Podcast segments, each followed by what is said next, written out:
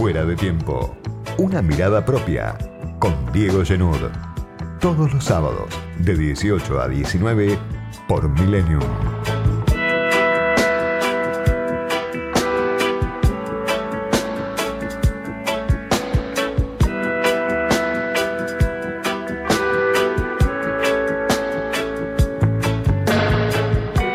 Tal vez todo se origina en la falta de claridad sobre los términos del acuerdo.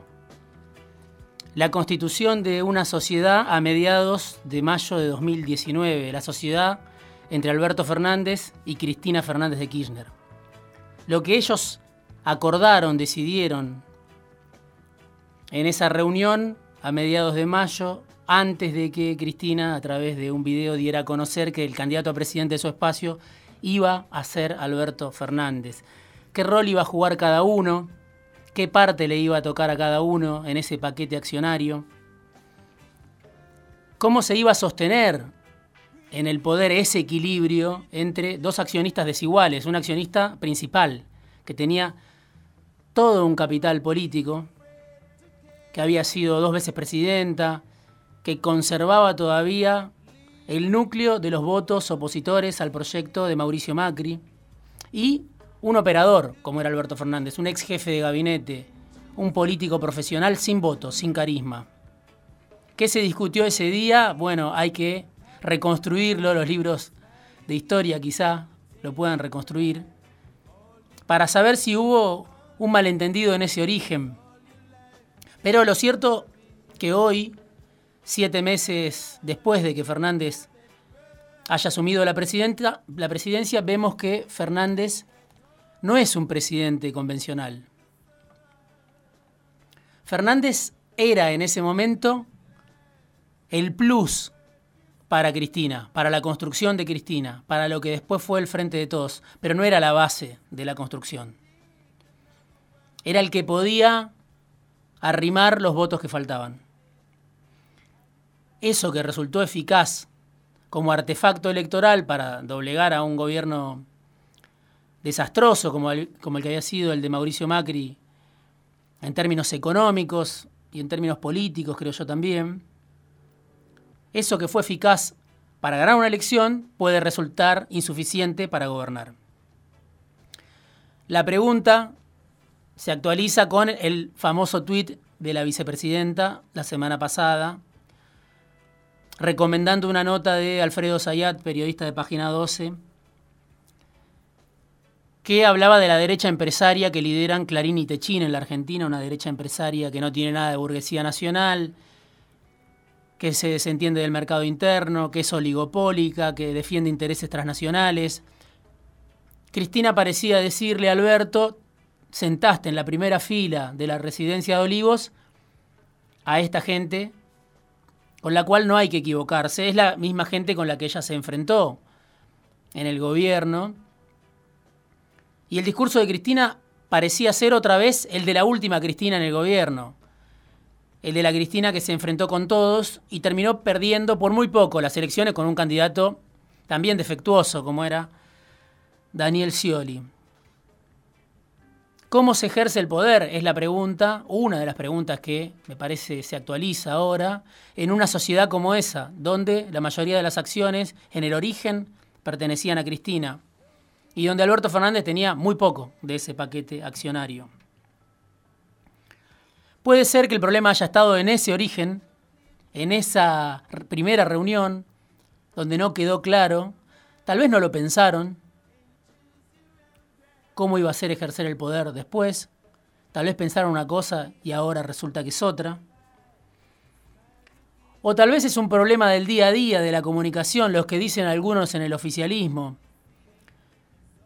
de que Cristina no estaba enterada de ese acto que hizo Alberto Fernández el 9 de julio con la sociedad rural, con la UIA, con las cámaras empresarias, con el sindicalismo de la CGT lo que dicen algunos en el oficialismo de que Alberto y Cristina hacía aproximadamente 15 días que no hablaban por algún motivo, cuando Alberto Fernández decidió ese acto y Cristina se enteró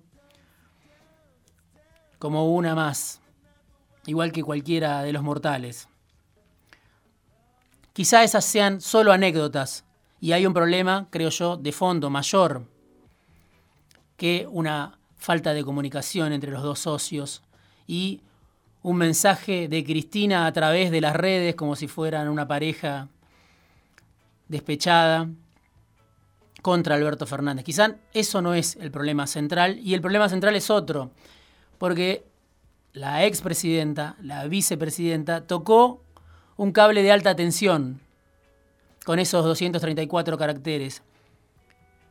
Planteó una discusión de fondo en un país donde por lo general estamos discutiendo cuestiones secundarias. Apuntó a con quién puede el gobierno, el gobierno del peronismo, construir el pacto social que fue promesa de campaña de Cristina y de Alberto, de Alberto y de Cristina. Primero incluso de Cristina, ella fue la primera que habló de un pacto social. ¿Cuál es el país que quiere? El peronismo cristinista, el Frente de Todos, Fernández, los Fernández. ¿Con quién construirlo? Segundo. ¿Cómo construirlo? Tercero. Todo eso me parece que flota y es el problema del fondo. Cómo sacar a la Argentina de la crisis, cómo sacarla de la recesión, cómo sacarla del ajuste, de la devaluación, del ciclo traumático de Macri y también de los últimos años de Cristina donde ya la economía no crecía, donde ya la economía sufría la restricción externa, donde ya Axel Kisilov había devaluado en el 2014, donde ya había un cuello de botella, ya había un problema en el modelo de acumulación del cristinismo. Y cuando Cristina comparte esta nota de Alfredo Zayat, uno concluye que ella sigue pensando igual que en 2015, simplemente que ahora el que gobierna es Fernández y el que tiene que resolver el problema es Fernández, el administrador de esta sociedad. El problema lo tiene Alberto, lo tiene el Frente de Todos, lo tiene el gobierno. Los que tienen la pelota, Cristina les dio la pelota para que jueguen en el gobierno. Y como dice otro Fernández, Aníbal, este gobierno no pide la pelota.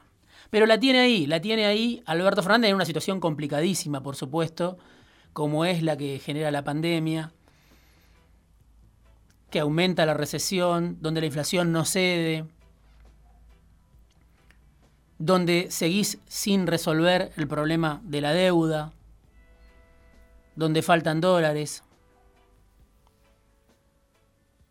Alberto tiene la posibilidad de resolver este conflicto, pero en una situación mucho más compleja incluso que la que le tocó a Cristina, después de los años traumáticos de Macri. Y lo tiene que hacer en la Argentina del empate tenso, en la Argentina de la polarización, donde hay un frente social empresario muy parado de manos, que le dice esto no, esto no, esto no, hasta acá no, esto no lo podés hacer.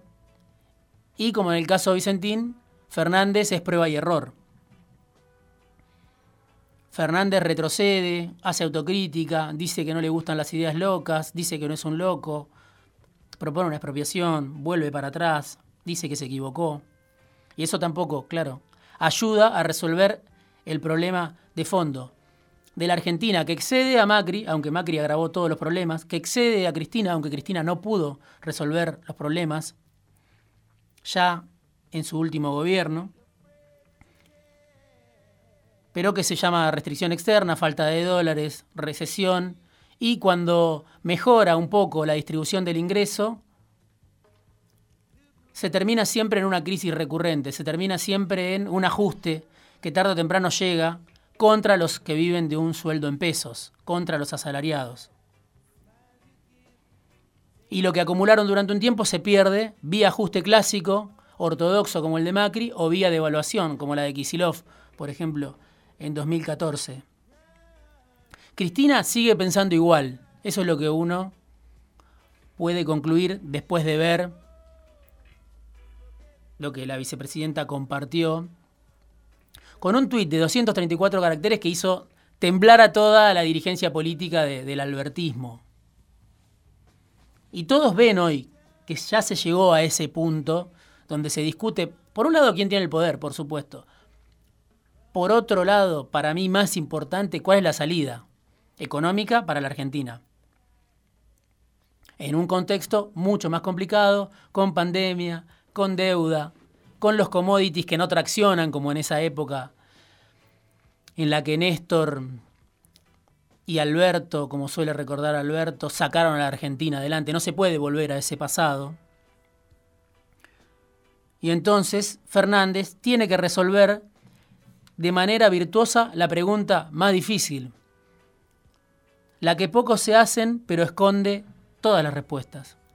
¿Cuál es la salida para la Argentina del ajuste, de la recesión, de la devaluación, en el peor de los contextos?